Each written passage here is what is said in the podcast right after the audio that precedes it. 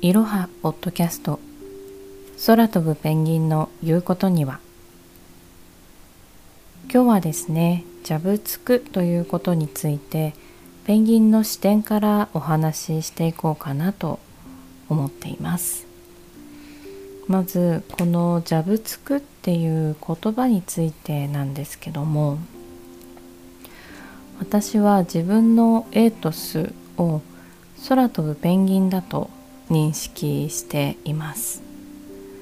エイトスというのは私たちが見つけ出したタイプ論の一種で普通の占いとか診断とかには当てはまらない独自の切り口で研究しているものです。このエイトスは今11種類あって、ま、どんなエイトスがあるのかは私たちが発表している動画でも触れていただくことができます。それで話を戻しますと私はこの11種類のエイトスの中で空飛ぶペンギンタイプということになるので本来の生息地が空なんですね。つまり本来の自分の在り方は飛んでいる状態なわけです。ですからじゃぶついているというのはつまり自分の本来の在り方からずれている状態だよと言っているわけです。具体的には自分の本当の価値観ではなくまあ、例えば損得であったりとか、まあ、そういうものであの価値を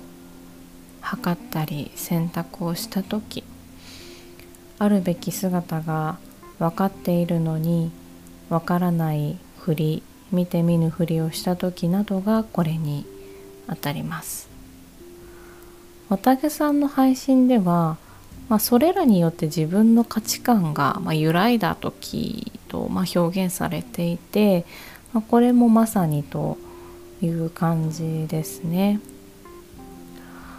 それでこのジャブ付きについてなんですけれども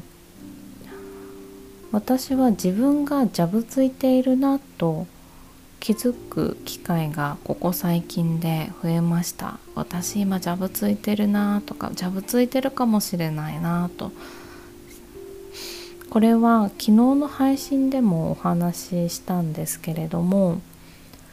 自分がありのままの状態ではないな。当たり前を生きられていない状態だなと気がつく機会が増えたということですね。特に綿毛さんと一緒に活動をしている時、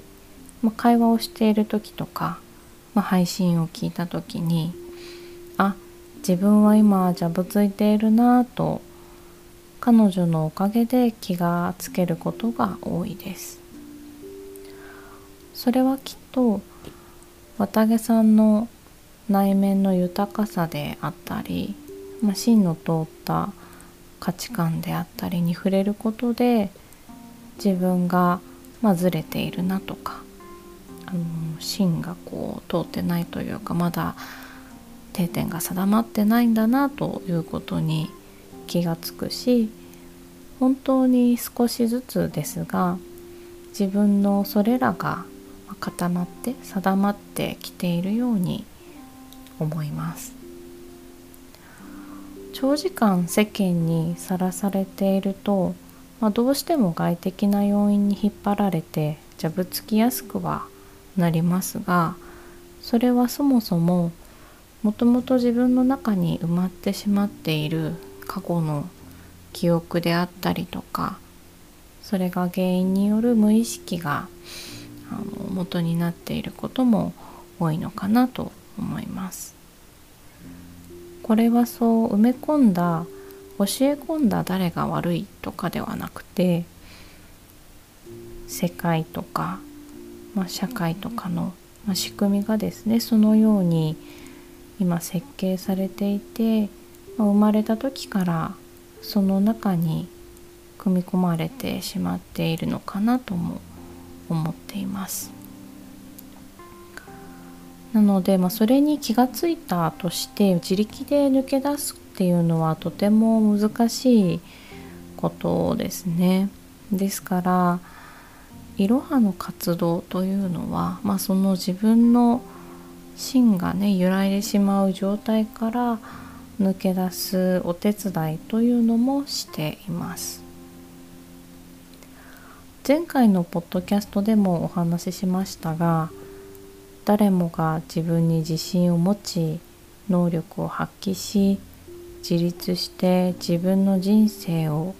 生きる。全ての人がありのままに生きる。そんな当たり前の世界を実現することが私たちの活動のテーマです。ですから私は今じゃぶついてるわ